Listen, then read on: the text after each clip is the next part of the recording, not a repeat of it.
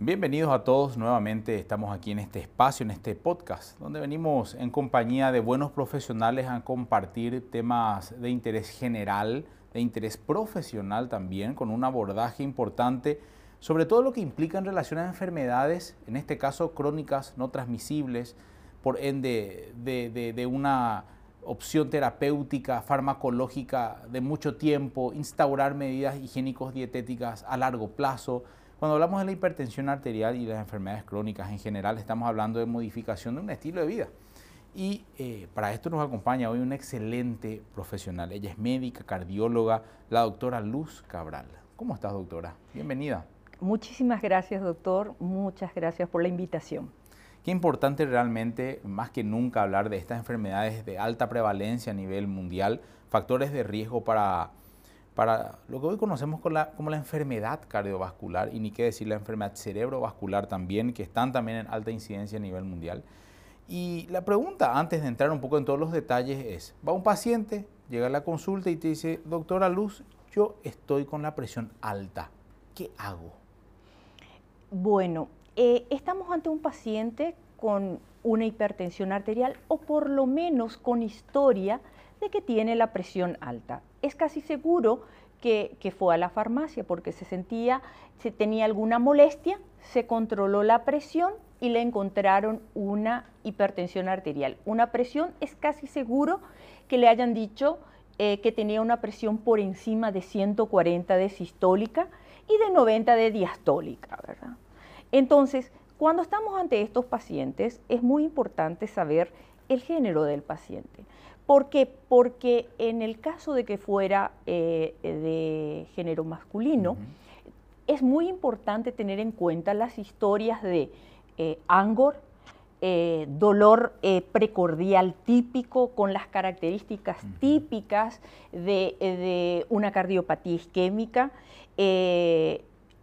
también es muy importante si tiene algún otro factor de riesgo como ser la obesidad, el sobrepeso, teniendo en cuenta que nosotros tenemos en Paraguay una muy alta eh, prevalencia de alrededor de 50% de obesidad y sobrepeso.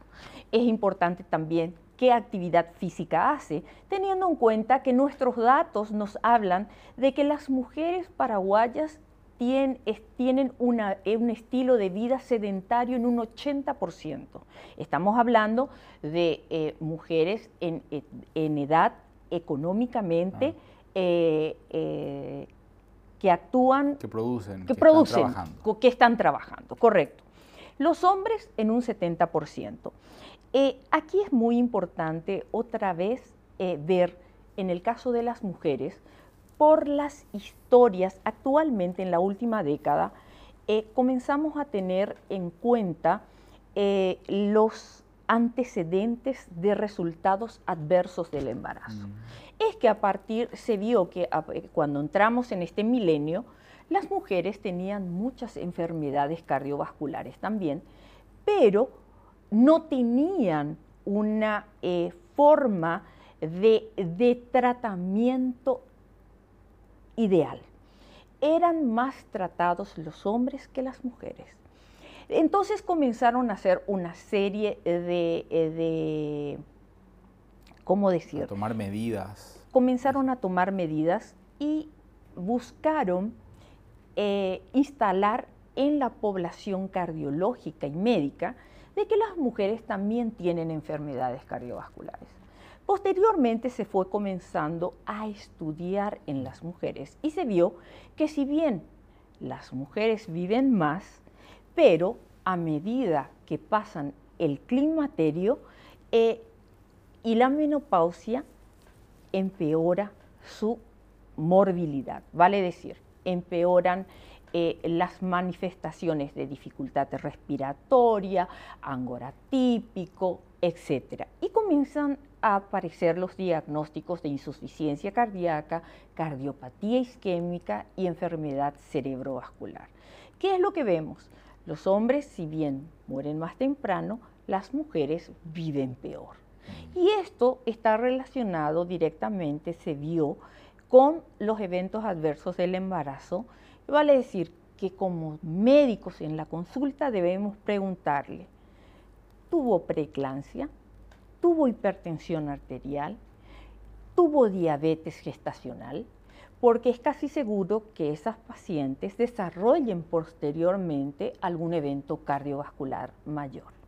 Así como me estás mencionando, doctora, y me parece bastante interesante para quienes están escuchando, esto se va respondiendo en cuanto al tratamiento con ciertos, sí, cierto, ciertas medidas farmacológicas, pero también con ciertas medidas higiénico-dietéticas entonces. Ahora la gran pregunta es, ¿se puede instalar realmente medidas que yo de por vida los pueda llevar?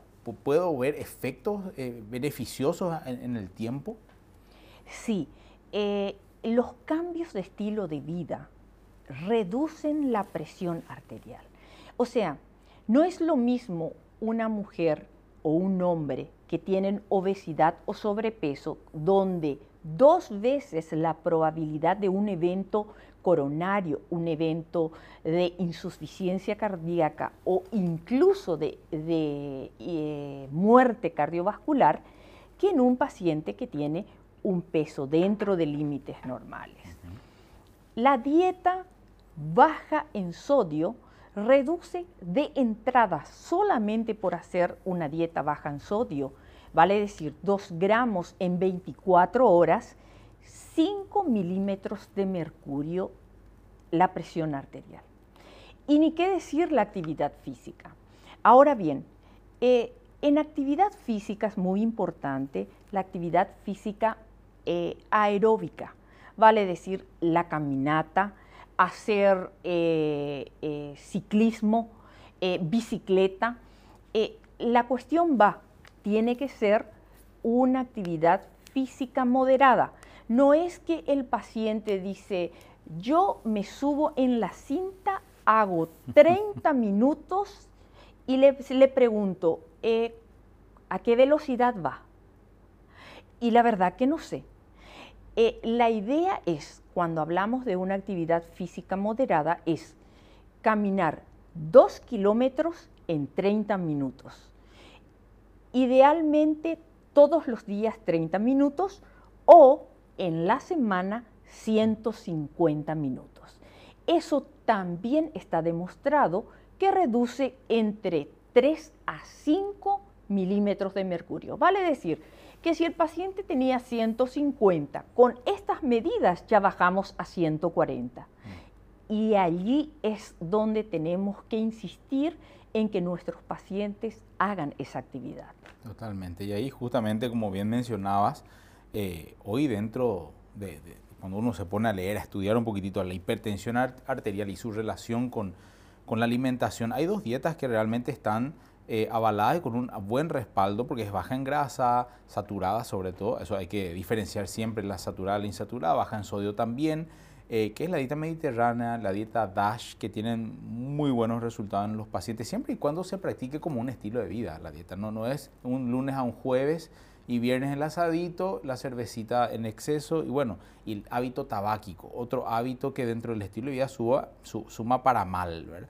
Y así sabemos hoy en día que realmente la obesidad como un estado inflamatorio del tejido graso eh, predispone justamente a que los mecanismos de renina-angiotensina, de insulinoresistencia se vayan a perjudicar en el tiempo, también se arma como una suerte de bolas de nieve, le digo al paciente, en donde si él no se pone las pilas, no se mueve, no maneja malos niveles de estrés, bajos niveles de estrés, pero no tiene una buena higiene del sueño y no, también no modifica su alimentación, tampoco hay fármaco mágico Asimismo, doctor, incluso podría agregarle otro, eh, otro punto como ser, la, aparte de la ansiedad, los estados depresivos, que están demostrado que en los países de bajos ingresos reducen la adherencia al tratamiento farmacológico y ni qué decir a la, eh, ¿cómo es que se llama?, al cambio de estilo de vida. Totalmente. Cuando hablamos de tratamientos farmacológicos en sí, doctora, el paciente dice, tengo que tomar medicamentos. ¿Qué medicamentos? ¿Cuánto tiempo? Y la gran pregunta es, ¿cómo iniciamos la farmacoterapia instalar en el paciente? Cuando eh, la farmacoterapia, una vez que se hace el diagnóstico de hipertensión arterial, efectivamente es durante toda la vida. La cuestión va por lo siguiente. El médico debe decidir qué fármaco es el ideal para el paciente. Si bien las guías actualmente de hipertensión arterial insisten en, cuando se hace el diagnóstico de hipertensión arterial, iniciar el tratamiento a dos drogas en una sola píldora a mitad de dosis. Si en la siguiente consulta el paciente no responde en forma eh, eh, con el objetivo que es mantener en 120-80 o por debajo de 130 de presión sistólica, entonces incrementar eh, la dosis dos drogas, dosis máxima. Y si posteriormente no vemos una mejoría, entonces estaríamos ya frente a un paciente con hipertensión arterial resistente al tratamiento.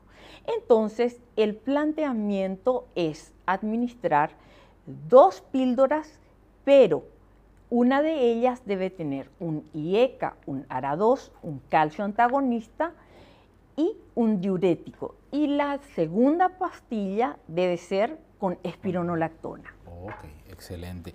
Ahí justamente mencionabas y tenía ya una pregunta en relación a esto, eh, porque mencionaba los arados. ¿Son todos iguales? Bueno, eh, aquí hay sí y no.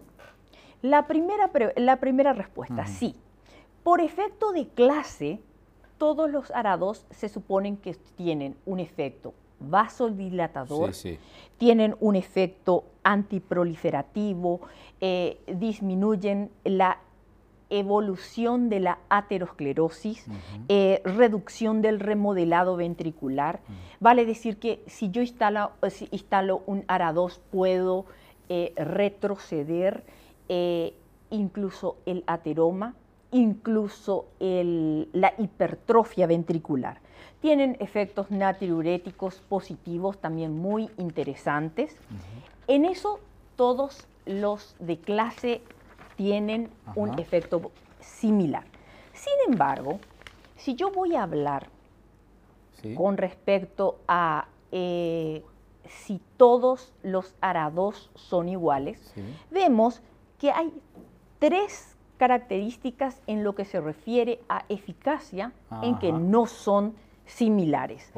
Por ejemplo, cuando yo necesito, viene el paciente que usted me preguntó, instalo un ARA2. Tengo que tener en cuenta cuánto es el porcentaje que a las 24 horas me va a bajar la presión arterial.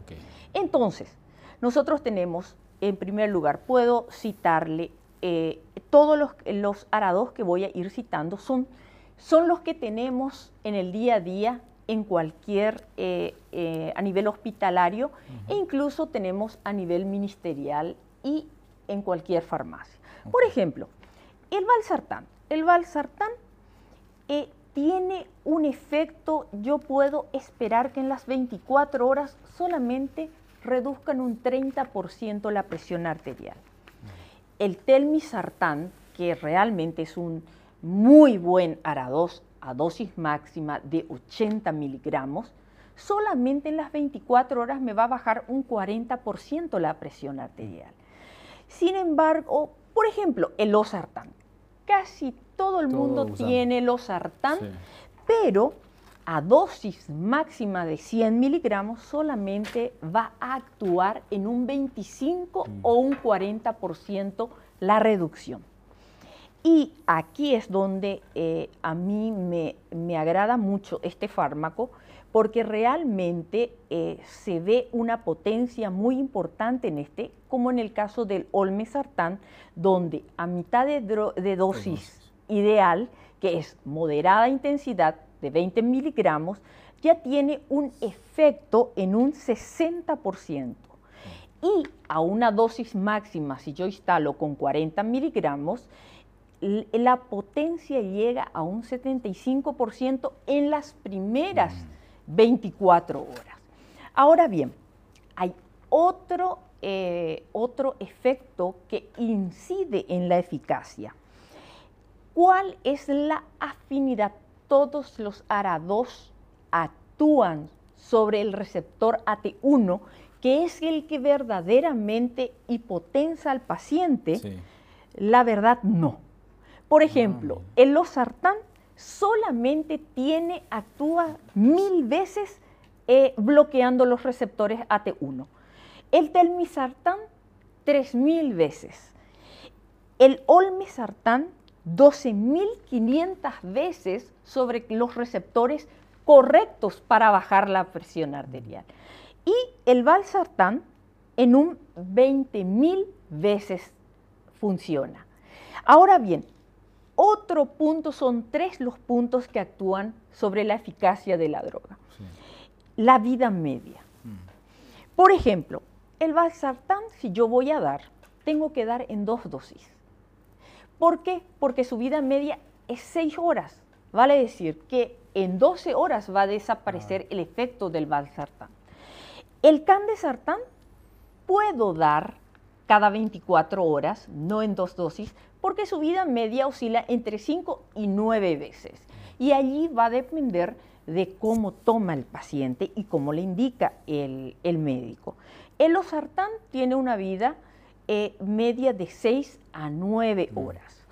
Vale decir que si es que yo doy, puedo, lo ideal es dar en dos dosis. Y el olmesartán en una sola dosis porque su vida media es de 13 horas. Vale decir que a las 13 horas hace su pico máximo y posteriormente eh, va reduciendo de tal modo que la siguiente dosis ya ah. completa las 24 horas. Y el telmisartán, aquí es donde hay un pequeño, eh, eh, ¿cómo es que se llama? Error de mucha gente, de muchos colegas, porque el, el telmisartán tiene una vida media de 24 horas. Sin embargo, vemos en recetas e indicaciones que dan en dos dosis. Mm. el telmisartán se debe dar en una, sola vez al día. Es más, ¿en cuánto tiempo yo, como su vida media es de 24 horas, recién el valle pico me dan 72 horas? ¿Qué quiere decir? Yo le doy hoy y va. En porcentaje sabemos que actúa 40% su vida media, eh, eh, perdón, su afinidad por el receptor AT1 solamente es 3.000 veces. Mm. Eh, en 24 horas, vale decir que yo para conseguir el efecto que quiero, recién a las 72 horas consigo el efecto máximo. Entonces, ese paciente que llegó en la consulta, si yo inicio un ARA2 solo de entrada, eh, no voy a conseguir el efecto que deseo, que es conseguir reducir a por lo menos por debajo de 160 en el caso de que llegó con 180. Qué espectacular, totalmente entendido. Y ahí me surge una pregunta, doctora. ¿Cómo yo voy a estadificar a aquel paciente que, dice yo necesito, o, viéndole, hay un losartán de 50 dos veces al día eh, o un telmisartán de 80 una vez al día? Bueno, en ese caso yo tengo que, aquí hay una pregunta, esta pregunta que me hizo realmente me encanta, doctor. ¿Por qué? Porque generalmente eh, los pacientes que llegan a la urgencia llegan tomando su losartán de 50 cada 12 horas. Se encuentran con una presión arterial mayor o igual a 160, 100 de presión arterial. Entonces le dice eh, el médico, bueno, yo te voy a cambiar por una droga más importante y le da un telmisartán o un olmesartán. Si bien en, eh, por las características que mencioné son más eficaces estas drogas, sin embargo, la idea es agregar otra siguiente droga que puede ser, idealmente, es un calcio antagonista o un diurético. Y así voy titulando y voy consiguiendo el objetivo que es una presión arterial por debajo de 130 de sistólica, ¿verdad? Entonces, eh, y ahí aparece otra pregunta. ¿A quién le agrego telmisartán, anlodipina, olmesartán, anlodipina, valsartán, anlodipina? Y va a depender de qué es lo que yo quiero conseguir. O, por ejemplo, ¿por qué no le agrego un diurético? Y entonces allí viene el perfil del paciente, que yo tuve que haber recabado ya la historia, si tiene edema, eh, por ejemplo, si es un paciente añoso por encima de 60 años, por ejemplo, si es un paciente mayor, la idea es al ARA2 agregarle un calcio antagonista. ¿Por qué? porque el paciente adulto mayor por encima de 65 años lo que tiene es una pérdida de la compliance arterial. O sea, ya pierde la capacidad de dilatarse por sí misma y aparece la rigidez por la edad y la aterosclerosis. Entonces, lo ideal es un calcio antagonista. Si por allí viene una paciente femenina de 45 años eh, que está todo el tiempo fuera de la casa, que no puede hacer una dieta eh, baja en sodio porque tiene que comprar.